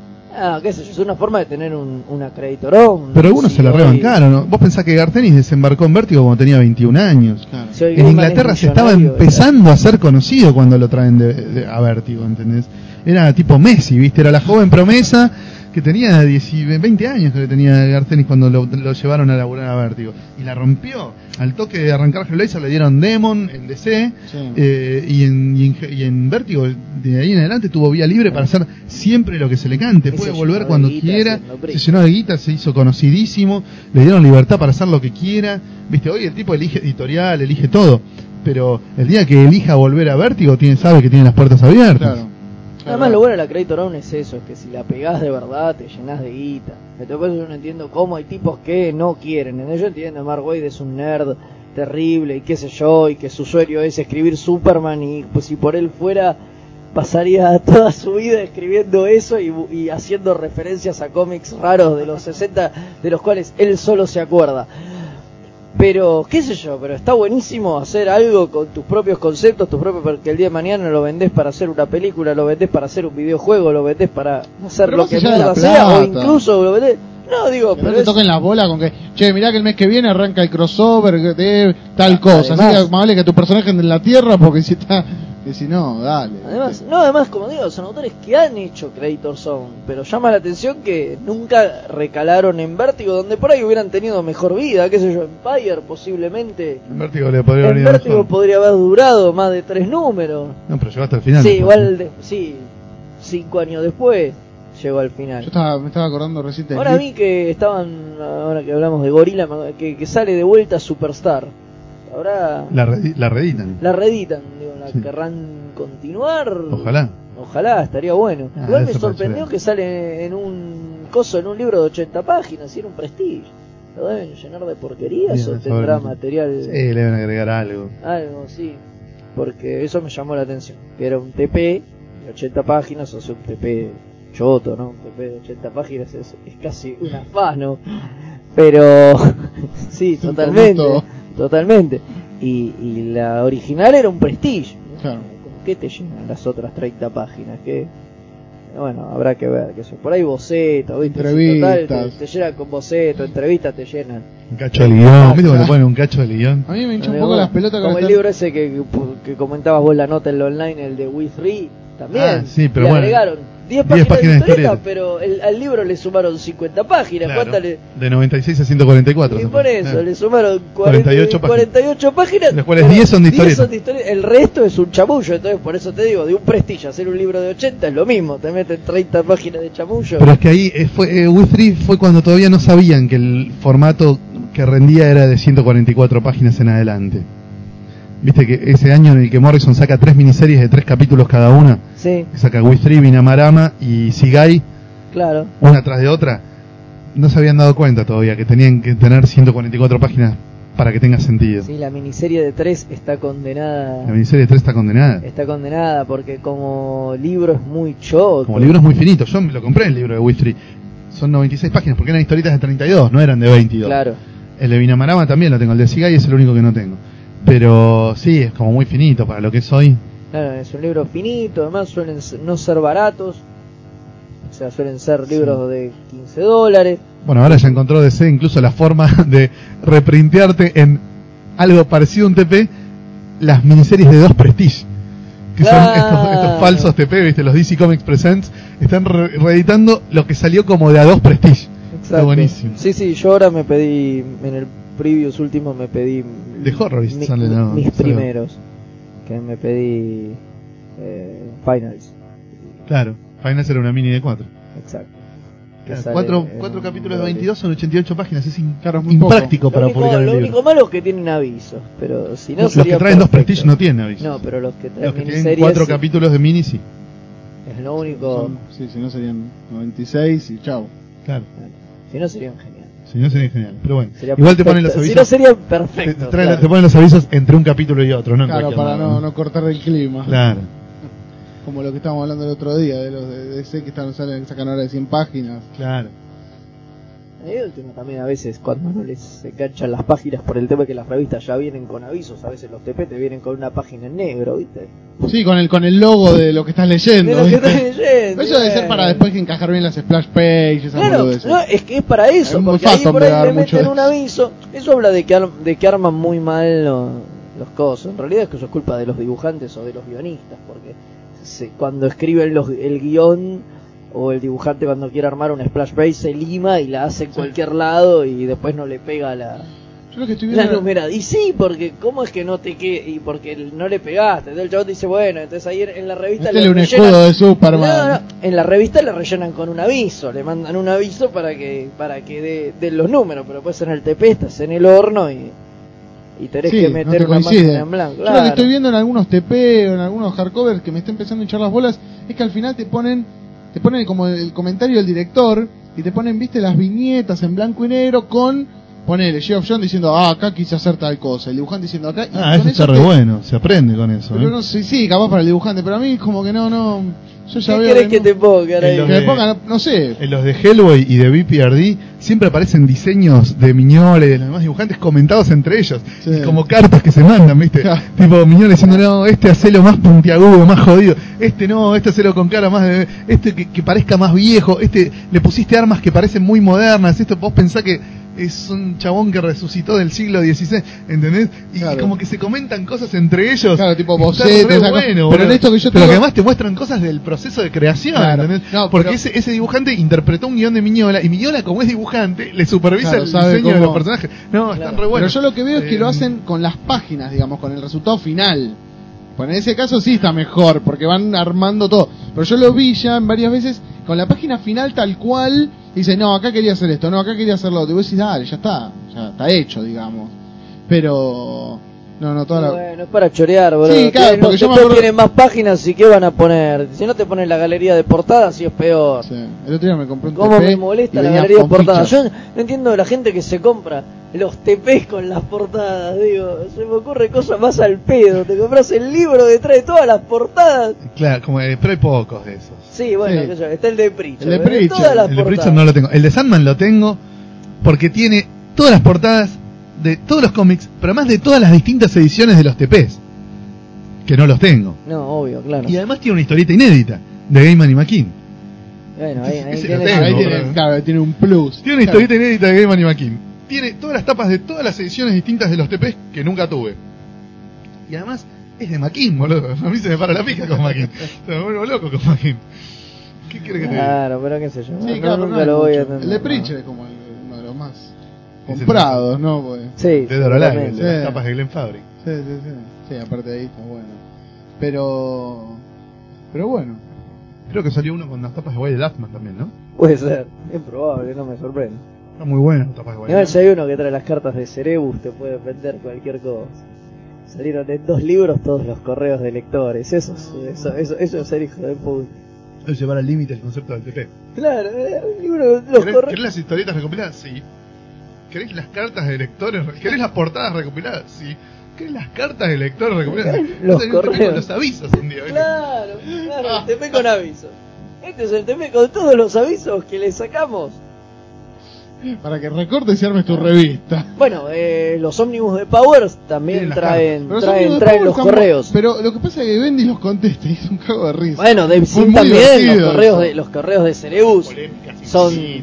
Son alucinantes hablar re también. lejos del micrófono. Decía, las, las cartas de Cerebus son las polémicas infinitas. Claro, tipo, se responden pero tirándose misilazos con los le- lectores. O sea, justifica, digo, o sea, sí, no vamos a publicar cualquier correo de lectores, pero igual ya no hay más correo de lectores, es una pena. Digo, estaba bueno el correo de lectores, Ya era, ninguna- era algo, creo, ¿Alguna revista de tener? Muy poco. alguna que queda, no, no sé, la verdad, ya casi no le, primero, ya casi no, No, leo revistas. No, en DC Pero no me creo. parece que no. DC y Marvel no creo que tengan En DC y Marvel me parece que ya no, no, no hay más. Mirá vos. Sí, era- es genial, el correo de lectores es buenísimo, más ahora con el mail es tan fácil de hacer un correo de lectores. Claro. Digo, no, no sé por qué. No, yo sé que la papa es medio enemigo, pero me parece que Sí, pero me parece que es algo bueno. que está bueno que sea inmediato el correo de lectores. Entonces, habiendo muchísimas instancias de comunicación inmediata entre el lector y el editor, y son todas online, ¿para qué lo vas a hacer en el papel? Y para que los demás se enteren, porque... Pero que no se enteran, boludo, no entran a internet. Sí, bueno, sí, si ¿Dónde entras y lees, donde se arman la- las polémicas, así que, pero en las es revistas mucho es más divertida la interacción inmediata. Claro, La- sí, en el momento que pasa. Entre obvio. que alguien lee la respuesta del editor publicada y que el, el- el- el lector original mandó su carta, pasaron cinco meses, boludo. ¿Y qué gracia tiene? Leer No. una polémica que atrasa cinco meses, pudiendo leerla en tiempo real. que, que en internet tiene menos filtro y, Bueno, y se suman bien. demasiados pelotudos. Claro, frío, bien. No, no, No, es, más La que- por revista no, tu nombre. Es, es- es más lo que dice Fede. Es una horizontalidad injusta en la que cualquier imbécil se siente con derecho a decir cualquier cosa. Claro, ahí el En tipo, el- claro, claro, claro, vos por ahí mandabas una carta quejándose, el editor, el editor te respondía, y por ahí saltaban uno o dos a bancarte o a bancarlo al editor, digo, y, y se terminaba ahí, acá se suman 50 tarados Claro, a ¿Sabés decir lo que se les Che, Brubaker, ¿por qué no hace? ¿Sabés qué revista Claro. debe seguir teniendo correo? Savage Dragon. ¿Te acordás que siempre tenía como seis páginas? Ah, de es correo? verdad, Y tenía es cartas verdad. alucinantes, Es unas verdad. respuestas alucinantes del Hace Larsen. mil años que no Yo leo creo, Savage que, yo creo que no le debe haber sacado los correos No, Larsen a, probable. a Yo Dragon. creo que Dragon la dejé de leer en el 80 y pico. No, yo llegué hasta el 93, por ahí. Más o menos. Pero va por el 140. Va casi. Sí, sí. bueno, más por ahí, ¿eh? Puede ser. Spawn pasó el 200. puta Pa' un que lo pasón. parió. ¿Cómo pasó el 200? Sí. Bueno, nada, che, volvemos un toquecito Vértigo. sí, es verdad. Yo lo que quería decir un- era que como también, hablando un poco de cómo Vértigo influenció a otras editoriales, yo el otro día estaba releyendo Sleeper, la de Brubaker, y ahí eso, eso es Vértigo. Incluso por Brubaker, ¿no? Hay muchos superpoderes, incógnitos más Vértigo. Claro. Pero digo, el tema, pero incluso por el dibujo y toda esa onda oscura. Bueno, y el Phillips salió de. Vértigo también. Claro, ¿Dónde publicaba Jean Phillips antes de que exi- existiera Vértigo? En ningún lado. claro. Claro, sí, sí, sí, pero digo, sí, pero Brubaker, digo, todo. También el otro día estaba releyendo de que la escena del crimen era la que había publicado, estaba buenísimo. Con Michael Lark, que era el ayudante de Jean Phillips. O sea, no, no, estaba buenísimo. Sí, sí, sí, pero bueno, ahora. No, yo quería repasar, así como nombramos recién a Axel Alonso, y cómo su pase a Marvel fue importantísimo para que este sueño de Quesada de vertigizar a Marvel se pudiera concretar. Para los que no estaban al tanto, igual, porque lo dijimos así al pasar, que lo que eh, a- este Alonso pasó a ser el editor in chief de Marvel, Exactamente. que Sada le dejó ese lugar y sí, bueno, lo que vos estabas diciendo, ¿no? Que Claro. es una línea que el tipo viene, que Sada viene armando hace años. Desde el 98, desde que asume, eh, desde que lanza los Marvel Knights, Claro. desde que lanza los Marvel Knights virtualmente. A buscarle una vuelta quizás más adulta, alguna, viste, jugado, a los personajes. oscuro. Con mejor y menor suerte, pero. con mejor y menor suerte, tal cual, porque a veces le ha ido mal también. Eh, bueno, eh, obviamente la primera es Karen Berger, ¿no? que es la ideóloga de Vértigo, la que se agarra a trompadas con los jefes más capos de DC para que Vértigo pueda hacer cosas que habitualmente no se podían hacer, para bancar ciertos proyectos, para bancar el hecho de que los autores sean los dueños de los personajes y de las series, cosa que no es lo que frecuentemente deja hacer una empresa como DC. Después, bueno, Art Young fue muy importante en el principio porque fue el que trajo todos estos cómics de la línea Touchstone que Disney no, no se bancó.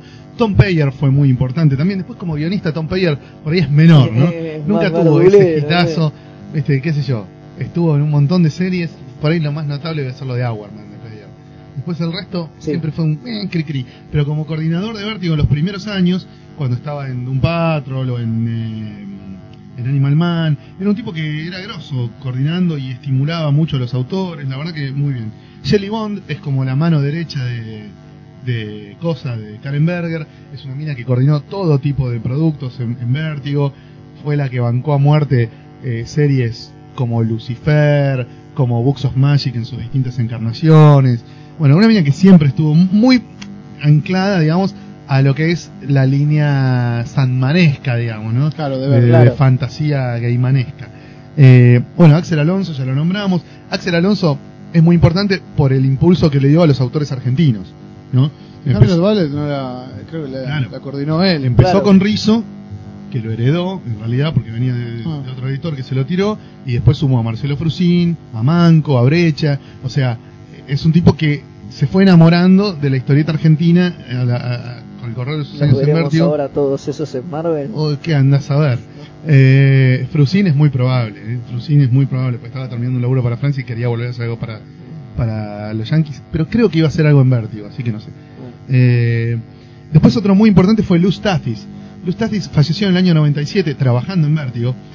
Y es muy importante porque es un coordinador que venía de, primero de un montón de editoriales chicas como Vortex, donde, donde en los 80 publicaban Shaking, Ted McKeever, autores así que en ese momento eran medio de vanguardia. Y además había sido coordinador muchos años de la heavy metal. El tipo es un tipo que sabía mucho de historieta del resto del mundo, como cualquiera que tiene que ser editor de la heavy metal. Eh, Luz Tathis se jactaba de ser el único neoyorquino que tenía los 100 números de la Fierra original. Ah, bueno. Era fanático de los autores argentinos, viste, de Muñoz, de Nine, de Brecha, de qué sé yo. Y, y- decía que era el único que tenía los 100 números de la Fierra y que se los había prestado un montón de gente. De hecho, Luz Tathis es el que le hace conocer Muñoz a Ted McKeever. Ted McKeever empieza a dibujar oscuro como Muñoz cuando empieza a trabajar para Luz Tathis en esta editorial Vortex. Y por supuesto, cuando eh, desembarca en Vértigo, trae a Ted McKeever, trae a Peter Cooper, que hace The System, que era un autor de la heavy metal. ¿Qué hacía Peter Cooper en DC? Nadie entendió una chota, pero de pronto desembarca en Vértigo y al toque lo ponen en Spy vs. Spy en la madre. en la madre. ¿Entendés? O sea, esas son magias de Luz Tathis, ¿entendés? Fue el que, el que mm, lo convenció a Coso a Kyle Baker de volver a Vértigo cuando él se había ido a las puteadas porque lo cagaron con I Hate Saturn. Bueno, él era un tipo muy querido por los dibujantes y con muchas ideas y muy amplio a la hora de pensar la historieta porque no pensaba solo en los Yankees, ¿entendés? Pensaba mucho más amplio. Will Dennis, hoy el más importante de los coordinadores de Vértigo, ¿no? Lo tuvimos acá en, en Rosario, Rosario. En, en octubre y es el que hoy es el que tiene más chapa, claramente, es el que tiene a su cargo las series más importantes, DMC, eh, Coso, Scat, eh, lo nuevo de Rizzo y Azarelo, bueno, tiene un montón de series, Northlanders, siempre las más, las de más chapa se las dan a, a Will Dennis.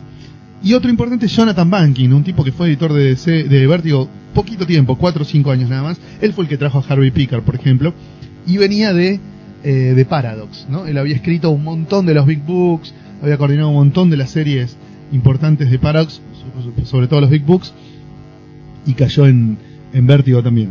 Tuvo errores, por ejemplo, fue el que trajo a Denis Mina a escribir Hellblazer. Yo creo que hay que cagarlo a tiro solamente por haber traído a Denis Mina a escribir Hellblazer. Pero bueno, nadie sabía que Bueno. Hellblazer iba a fracasar. Era una novelista escocesa que había ganado premios y había vendido fantastillón mil libros de terror en toda la habla inglesa y era fan de Hellblazer. Bueno, después le tocó escribir Hellblazer y es una boña, pero ¿qué va a hacer? En Hellblazer no lo pueden escribir mujeres. No, es muy difícil. También decían no lo podía escribir un yankee, y lo escribieron los yankees. Pero mujeres, después de la experiencia de Denis Mina, No, veo muy Es, raro, es demasiada vanguardia. veo muy improbable que, que vuelva alguna vez una mujer a escribir Hellblazer.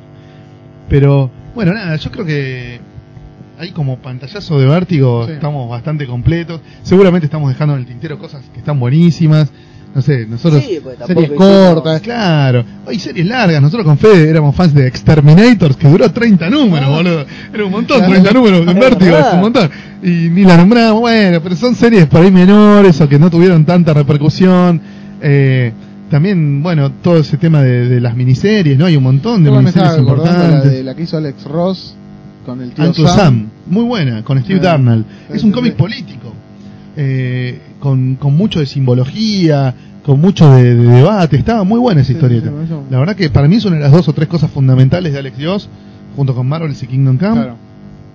Me parece que, que- que hay que tenerlo, eso está muy bueno. Rara, ¿no? Aparte de Alex Ross, Totalmente. para Vértigo. Totalmente. Hoy, ¿viste? Totalmente. Es impensable. Sí, sí, sí. Llevas a Jim Lee, ¿viste? Y bueno, Vértigo básicamente pudo salir de eso, ¿no? De la pesada herencia de DC, de ser el rincón freak y oscuro de DC, a bancársela en, en un terreno donde los superhéroes no tienen chapa, donde los propios personajes de DC no tienen chapa, donde ya no necesitan chorearse un Jonah Hex, Sí, una o un. Sargento Rock, No, no, obviamente. o un, viste, una Madame Xanadu, ya no necesitan. Lo hacen igual, A pero... veces lo ha- pero cada vez menos. Sí, sí, cada vez que lo lo hacen por entusiasmo genuino del autor que tiene ganas de ver. No, y a veces porque DC necesita sacar un producto con ese nombre para, para renovar los derechos de una marca y justo las ideas que tienen dan más para Vértigo que para que para cosas, que para Sí, DC. digamos que hoy el, el sello Vértigo, digo, el, el Vértigo como nombre, como título, pesa mucho más que cualquier personaje de DC a la hora de vender un título Vértigo. Totalmente. Pero fíjate que incluso se, se siguen resistiendo a mezclarlos. Hay cosas muy raras. Por ejemplo, en el año 2003 creo que fue, salió un Prestige de Satana en Vértigo, escrito por Paul Dini y dibujado por Rick Mace. Fue es hoy el, el cómic más difícil de conseguir de todo lo que publicó Vértigo en estos 17 años o 18. Es el más difícil de conseguir, el más descatalogado, por el que más caro te van a cobrar el día que los consigas Pero ¿por qué motivo? porque no? hicieron una tirada muy chica y se agotó al toque con una tapa de Brian Boland de la concha de su madre. Sí. ¿viste? Duró nada. Se agotó, todo el mundo lo quiere, nadie lo tiene. Cinco años después o seis años después le dan a Satana una serie regular en el universo DC. La escribe Paul Dini, la dibuja creo que Dustin Nguyen. ¿no? Eh, ay, no, no me acuerdo. Bueno, Le hacen un tubito. salen, Realmente. salen, no, le va bien. Ah. Sí. Sale el primer TP. Yo dije, bueno, Sí, le van a meter el prestige de Satana de Vértigo en el TP de, de Satana de DC. No, Es el mismo guionista, es el mismo personaje. No, no está. yo igual me ¿Por lo pedí. No, yo no, pero digo, Yo sí. cri cri, cri cri. Es Paul Dini escribiendo. Es Paul no Dini lo leí, todo no, eh, pero lo necesito, digo. La última vez que Paul Dini escribió algo que fue Detective Comics, no lo compré, y de- pero después lo leí, me encantó y me arrepiento. Así que, y ahora tengo que salir a buscar y son un montón de TPS y ya me da mucha paja. Pero entonces con Satana dije, no, antes de leerlo lo pido. Seguro con mi suerte es una verga y me voy a querer matar, pero bueno, qué sé yo. Eh, Pero, o sea, ¿cuál es el, el concepto por el cual no ponen ese prestige de vértigo ¿Qué garchaba Satana en el Prestige? No sé, no lo leí, no conozco a nadie que lo tenga. Claro, no quieren Pero- mezclar los públicos. O sea, siguen pensando que un público, que el público que lee Vértigo no Raro, va a querer leer. Es raro que no lo pongan. Yo creo que la única explicación es que se la cojan mucho a Satana en ese Prestige. Puede ser. Creo que es la única explicación. Claro. Consta. O alguien, no sé, un demonio, un villano, alguien. Bueno. Ahora lo quiero más. Claro. Se la Yo lo quiero, pero no lo consigo en ningún lado, ¿entendés? Claro. ¿Estará en scans? Debe estar, alguien lo debe haber digitalizado. Sí, alguien, alguien que lo tenga. Yo creo que la única explicación por la cual pueden no ponerlo en el TP del mismo autor y del mismo personaje. Sí, o quizás las personas que, que, no sé, terminen por tomar esas decisiones. El departamento comercial dice, no, otro ¿Cuál es, el, público. ne- cuál es el negocio para DC de que el avechucho que tiene dos ejemplares de eso acobachados los venda eso. a 100 dólares cuando ellos podrían sacar una segunda edición y venderla a 6? ¿entendés? Claro. ¿Cuál es la gracia? Claro. Evidentemente no, no, no, no quieren mezclar. Es muy raro.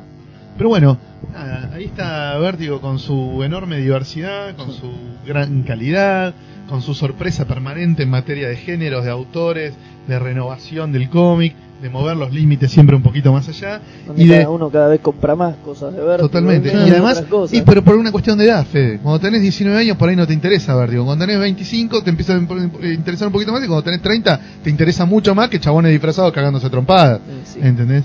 Porque es una muy buena alternativa para el tipo que se cansa del cómic de superhéroes, Superhéroes. que ya lo empieza a ver pelo, que ya digamos. lo empieza a ver como una cosa rutinaria, Ah. ¿viste? O que pierde la sorpresa porque se repite mucho. Otra vez vuelve el villano grosso, otra vez vuelve- otra vez Claro. mueren y resucitan, ¿entendés? En Vértigo no te digo que nunca resucitó nadie, porque bueno, uno alguna vez resucitó. Sí, seguro. Pero digo, está pero es todo otro- encarado otra de otra manera. Han, han estirado sagas más Han de lo necesario. el infinito. Obviamente, Preacher vos la lees y no pueden ser 66 números. Preacher era una serie de divertido. 40 números escrita para 66. Si Igual Eh, en los TP se soporta más, boludo. claro. se, hace, se hace más llevadero. Bueno, Preacher también hay que destacarla como innovadora porque fue la primera serie que está escrita para el TP. Claro. Ya lo dijimos esto alguna vez en algún podcast. Sí, también como arruinó. Pensar en el TP. También Preacher- como, como arrui- arruinó la industria del cómic ese concepto. Porque hoy cualquier saga de mierda Dura seis números dura, al pedo. dura seis números porque tiene que hacer un TP y a veces no te cuentan nada. Totalmente. O sea, Pero eso, eso... se lo debemos en parte a Preacher, ¿viste? Preacher fue la primera serie pensada para el TP. Fue el primer tipo el que le dijeron, en vez de una idea por número, puedes meter una, una idea cada 5 o 6 números. Claro. Eh, y bueno, la estamos pagando, ¿no? Obviamente. Sobre todo en el cómic de superhéroes, donde, Claro, porque en eso donde funciona esa bien, se fórmula. justifica, pero claro. Claro, en el cómic de superhéroes Superman esa, somos- fórmula- esa, esa fórmula me parece que, que no funciona. Y- descomprimir la narrativa no es para todo tipo de narrativa. Claro. No Y, es y ahí es donde, y ahí es donde pierden, me parece. Y ahí es Ah. donde ha perdido fuerza en, en los últimos. Sí, Preacher en. TP es otra cosa. Preacher en TP se banca mucho más. Claro. Igual, bueno, Vértigo te dio de todos colores, ¿no? Te dio hardcover, TP, Bueno, graphic como- novel, miniserie, antología, historias cortas, one shots. Los one shots tienen algunos her- hermosos, muy, muy lindos, ¿viste? Por ahí pasan desapercibidos, pues claro, salen una vez, después. Quedan ahí. Heartland, el de. El de Coso, el de. ¿Qué es el de, Ennis y, Steve Dillon, que engancha con Hellblazer. Pero Constantine es un personaje absolutamente menor en esa historia. Sí. Todo pasa por Belfast, por el quilombo político y social en la Irlanda en guerra contra, contra la ocupación imperial, digamos, de Inglaterra. Y Kit, que es la, la novia de Hellblazer, en el centro del quilombo. Es una historieta de sociopolítica total. Hellblazer haciendo ahí un papel chiquito, ¿viste? Está buenísimo. eso. Sí, eso me acuerdo. Lo había leído de Norma. Norma editaba. Claro. No nos editó mucho, Berti. Norma editó una Mucho. bocha. Yo las primeras cosas que leí de Vértigo las me acuerdo de haberlas leído por Norma. Sacaban de dos capítulos, esos Sí. mini tepecitos. Ah, Seis sí. mangos salían eso, eso. Y después cuando tenía tres números, ocho me Esos acuerdo. mini tepecitos de 48 páginas. Pero estaba bueno porque era un lindo, Sí, era un lindo claro. formato para ese tipo de material. Sí, sí. Esas tapas medio, no eran dura, no era tapa dura dura, Eran pero cartulinitas Sí. lindas, sí, sí, sí. Y metían cosas raras, pues metieron Killer Boyfriend, metieron Sí. cosas que no eran las obvias, digamos. bueno, Uncle Sam, Metieron mucho lo obvio también, ¿no? Pero también cosas Sí, que no eran. de Soldados Conocidos, la primera, la que también era de Gardel. La de García y Killian Plunkett, claro. Si Norma editaba una bocha de catálogo Sí, de sí. Vértigo. Y bueno, le fue bastante bien también con eso. Hoy Vértigo lo edita Planeta de Agostini en España con una calidad de la reputa madre, mejor que los Yankees, obviamente, unas ediciones de lujo, recopilan en el libro cosas que en Estados Unidos nunca salieron en el libro, como, como el Something de Mark Millar, por ejemplo, The Denders de Brubaker, Sí. un montón de series que en Estados Unidos anduvieron más o menos o mal, eh, y Sí. que los gallegos te las sacan todas sacan juntas en todo, el libro todo la el libro, mierda. sí, sí. Cualquier Sí, cosa. sí, sí, sí. Ahora están sacando Vértigo no sé cuánto es, que son tomos de tapa dura de- con autores, ponele. El otro día vi el de Grant Morrison que tenía Kill Your Boyfriend y el otro el de la obra de teatro de Dios. Ah, esa Bueno. el Mystery Play. Claro, bueno, pero es un lindo formato, ¿ves? Ya Sí. sacan por autor. Sí, sí, sí, sí, Este, está muy bien. Pero no, no, no. Sí, los, los- gallegos. No, no, en, Publican. en- eh, Planeta publicando Vértigo te caes de ojete. ahí es cuando empezás a ojear y te encontrás con el gilipollas, ¿viste? Claro, la traducción. Bueno, Vértigo, sobre todo las historias así más urbanas, más cabeza, más tipo Ay, Preacher. si no quiero saber lo que debe ser leer 100 balas en No, bueno, te matás. 100 balas en traducida en España te matás, no se entiende nada. Cuando hablan los negros, ¿cómo lo traducen? ¿Cómo, cómo, cómo qué lo traducen? Oye, chico, dice. Claro, acá lo puedes traducir como los negros, tipo, eh, hija, eh, boludo, ¿viste? Y loco, te voy a pegar un viaje, loco, y no te activé, rati, sacate la gorra, loco.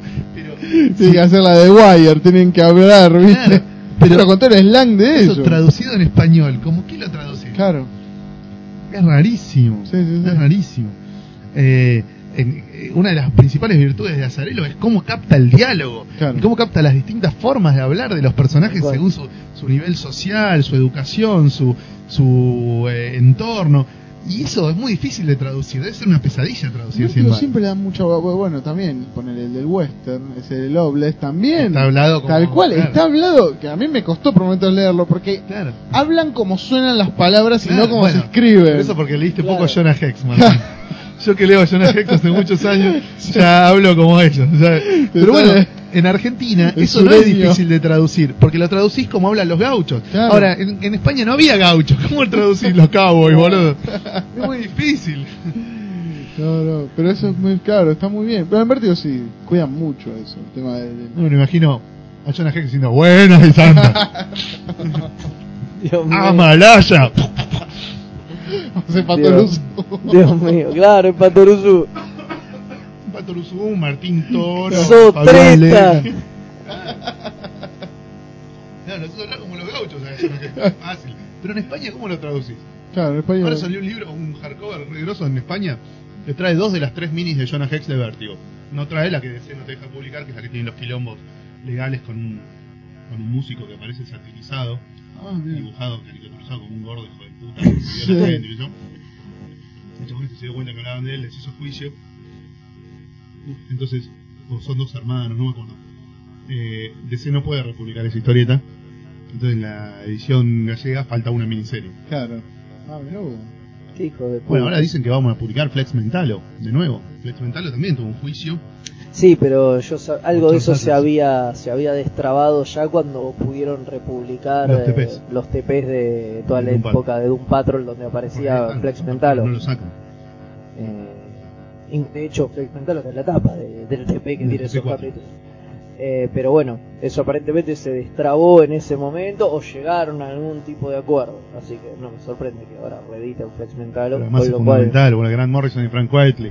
Es millones garantizados. Seguro, seguro. Una historieta que está hecha y durmiendo de 1996 y de que es dificilísima que de se conseguir. la miniserie y te quieren vejar. Obviamente. Yo conozco mucha gente en que ya se hizo vejar resignada que eso jamás se iba a republicar. ¿Cuántos números fueron? Cuatro. Cuatro. Ah, Brillante, ¿eh? sí, Morrison y Whiteley, pero prendido fuego. No Es te digo que es muy excelente. pero es excelente. sí. Es excelente, es una saga maravillosa. Pero anda a encontrar. Ahí quedó. Ahí quedó, es imposible de conseguir porque Qué bajón cuando pasa esas cosas. es Más para los tipos que no deben tener consuelo sabiendo que tienen la posibilidad de facturar millones, ¿viste? Y, Y no, bueno. no, no pueden. Para el fan de última, el que está muy desesperado, se la leerá escaneada Sí. porque seguro alguno la digitalizó. Sí, obviamente. ah, sí, obviamente. Pero la editorial Sí. se quiere matar. Vos pensás que cualquier comerciante que tiene acobachado un ejemplar de eso te lo puede cobrar lo que se le cante, pone, no sé, Claro. 40 dólares. Alguien se lo va a Y. DC vio un dólar cuando salió y después nunca más vio un mango por esa Claro. revista, ¿entendés? Es un error. Bueno, no sé si me parece que ya vamos con el tema vértigo, podemos ir cerrando. Lo podemos dar por terminado y bueno, después algún día podemos retomarlo. Igual bueno, siempre mencionamos algunas Sí, digo, Vértigo como que Sobre siempre todo las recomendaciones, porque todos leemos cosas que nos gustan de Vértigo Sí. y siempre estamos bastante atentos a lo que va saliendo. Eh, yo lo último que me pedí de Vértigo fue una recopilación de algo de Gabriel Bay y Fabio Moon, pero no me acuerdo ni cómo se llamaba la historia. Pero me la pedí hace poquito, me debe estar por llegar. Bueno, muy bien. No, yo creo que el de Peter Bagge. Ah, el de Bagge también, ese fue, fue lo último que me Ese pedí. fue el último. que Es anterior porque originalmente había salido el hardcover Claro. y nosotros como buenos crotos esperamos el El softcover. softcover, por supuesto. Pero eh, claro, pero fue del último preview lo, lo que me pedí de Vértigo fue eso. Bueno, muy bien. Entonces vamos a un tema, después volvemos con las recomendaciones y ya Y cerramos. bueno, uno de esos temas horribles que pone siempre. Para todos ustedes.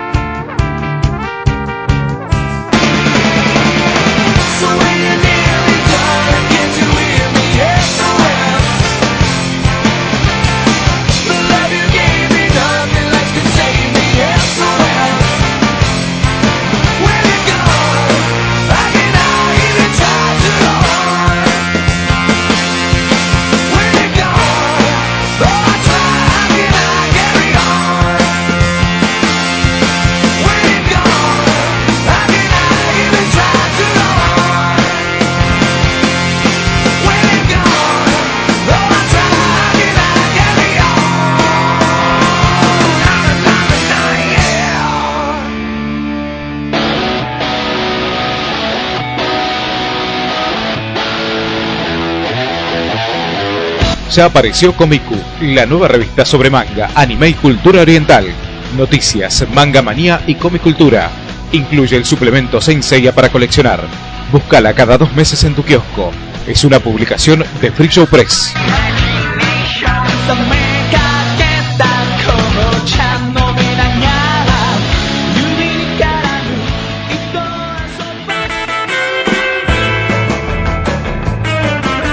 Recomendaciones Bueno, muy bien. Eh, el segundo bloque, vamos con las recomendaciones. Andrés, querías recomendar. Sí, yo no, No sabemos si las fechas van a, van a calzar. no tengo para recomendar eh, cómics porque como ustedes saben leo todos los días y comento todos los días en mi blog que es 365 cómics por año así que bueno mi recomendación en todo caso es que si quieren saber qué me gustó de lo último que leí entren al blog y Al lo blog. lean Eh, lo que tengo para Es recomendar mejor incluso porque no solo recomendás, digo, o sea, también hablas de lo que no te gusta, Ah, que no claro. entraría en la recomendación. O sea, Claro, hablas claro. de, estás obligado a hablar de de todo, todo, lo que lees. leo, claro, claro, inclusive de Boña. Las sí. no recomendaciones. Este año, bueno, cambió un poquito las reglas del blog. Hay algunos eh, días en los que no posteo reseñas, sino textos que son reflexiones y cuelgues sobre distintas cosas, que algunos aportan datos y otros no, simplemente aportan una visión de... que a mí del mundo. me- que a mí me gustan más que las reseñas. Y Y digo porque y porque con las reseñas ya está, ya nos comimos todo un año de reseñas. Ahora tipo uno agra- agra- agradece cuando, La variedad. cuando hay cuando hay algo que, que no es una reseña. Bueno, puede ser. Eh, yo creo que en total de los, de los 365 días va a haber unas 220 reseñas y el resto otras cosas. Eh, pero es una aproximación, por ahí termina viendo más y por ahí menos. Claro, sí, sabe. Bueno, no, lo que tengo para recomendarles es una muestra impresionante que se llama Nos tocó hacer reír. Es una muestra de historieta y humor gráfico argentinos que se hizo para la super muestra de Frankfurt, ¿viste? donde Argentina fue el país invitado, Sí. que estuvo Cristina con Elsa Oeste, Ah, qué sí. sé yo. Bueno, para esa muestra de grosa de Frankfurt, que fue en octubre, se preparó una muestra alucinante que fue curada por Judith Ociol, que es la autora de un libro muy importante sobre la historieta argentina. Eh, y es una muestra increíble, con originales de todas las épocas, publicaciones de todas las épocas. Puedes encontrar desde originales de Patoruzú, de Brecha, de Quino, de lo que sea, hasta, no sé, hasta una comiqueando, ¿viste? Una Caballero Rojo, cualquier aborto talidómico, hasta cosas maravillosas.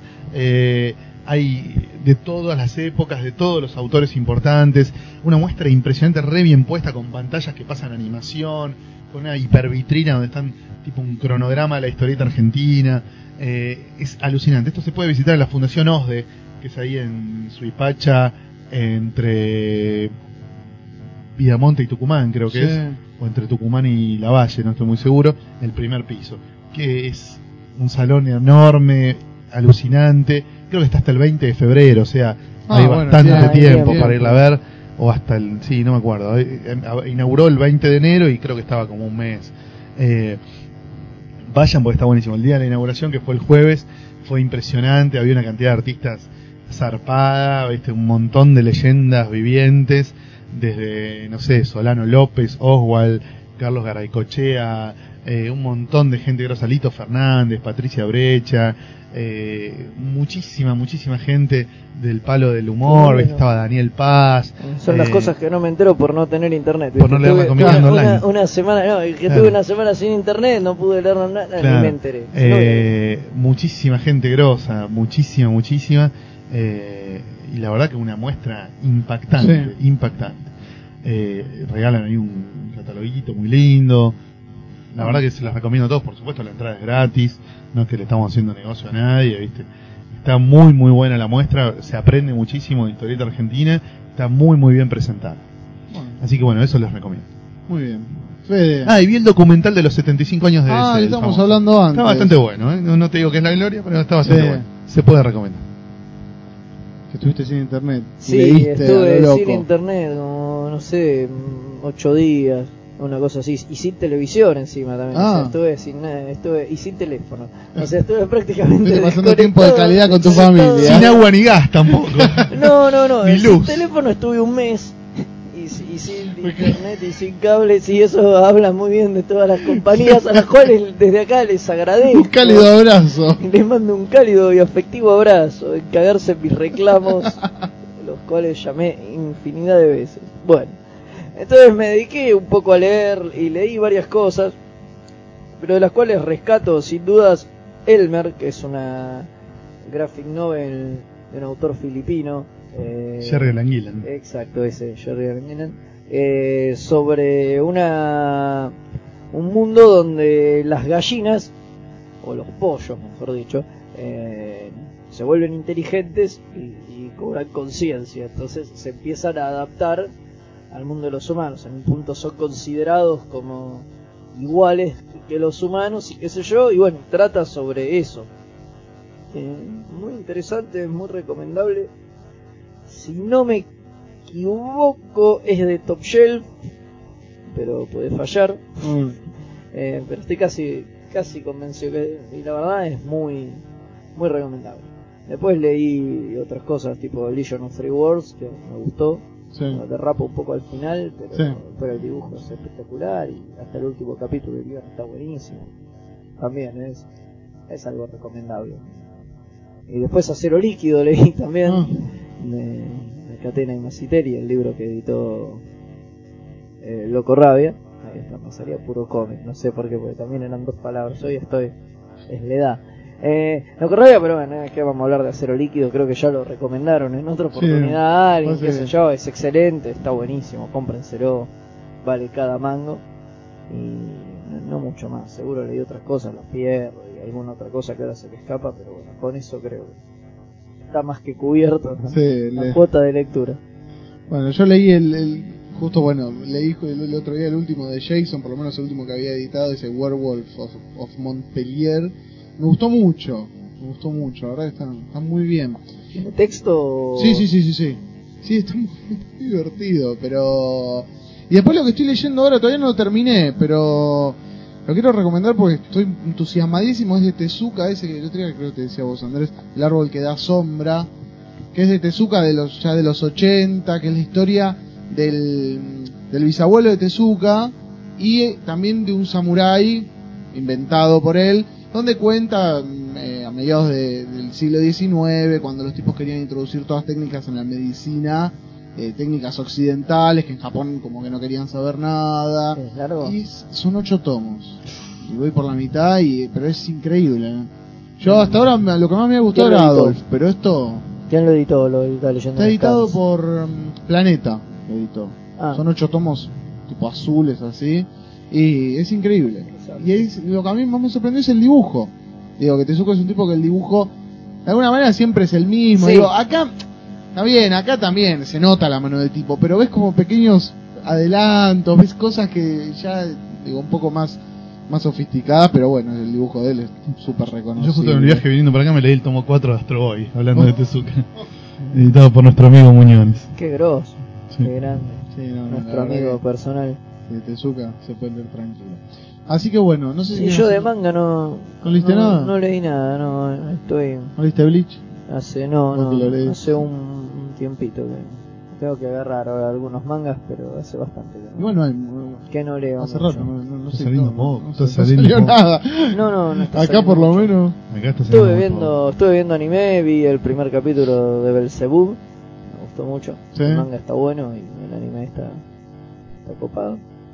No, Como un nuevo hitazo ahora, ¿no? El. Y me parece, en Francia me, lo- se prendió fuego. me parece Ah, que Yo leo mucho noticias de Francia Sí, para hacer los, los comic clips de la Comiqueando.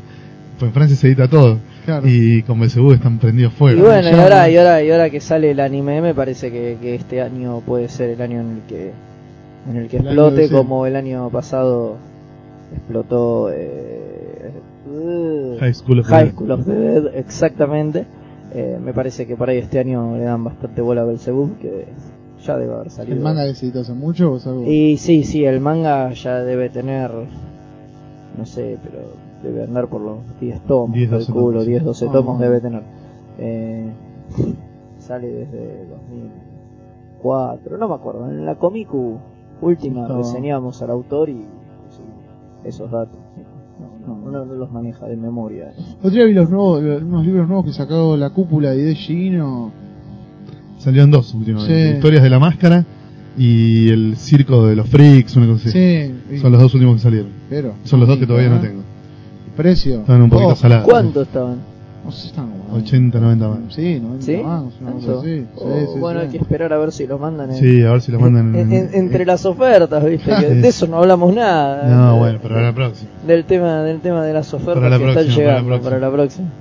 Bueno, Bueno, muy bien entonces. no tenemos nada para chivear porque estamos a fines de enero y la Comiqueando no Estamos sale hasta trabajando, estamos principios de marzo. produciendo para el La- pueblo. La primera quincena de marzo vamos a estar en la Comiqueando y muy probablemente tengamos el primer libro de los dos que recopilan todo el trabajo de 365 cómics por año del 2010. Así que bueno, estaremos manejándolos como corresponde, Sí. pero por ahora... Por el momento no. El momento de releer, de, de No, completar la colección. De vacaciones, no, mentira. Ah, estamos trabajando mucho trabajamos, de la Comiqueando de, de marzo, ya, ya estamos Sí, avanzadísimos. estamos muy avanzados. contenidos, ¿no? Todavía no entramos ni a la parte del diseño ni a, para la a la, de producción comercial. Eh, para la Comic Con nos vamos a juntar la semana que viene, así Sí. que Ahí veremos. ahí veremos qué, Veremos qué qué pasa. pasa. este año. Viene, viene, viene. Este Vamos año. a ver hasta dónde llegamos. Bueno, muchísimas gracias. Bueno. Nos vemos la próxima. No, no nos vemos, nos oímos. Nos oímos. Exacto, no- nos oímos. Hasta luego y gracias por escuchar.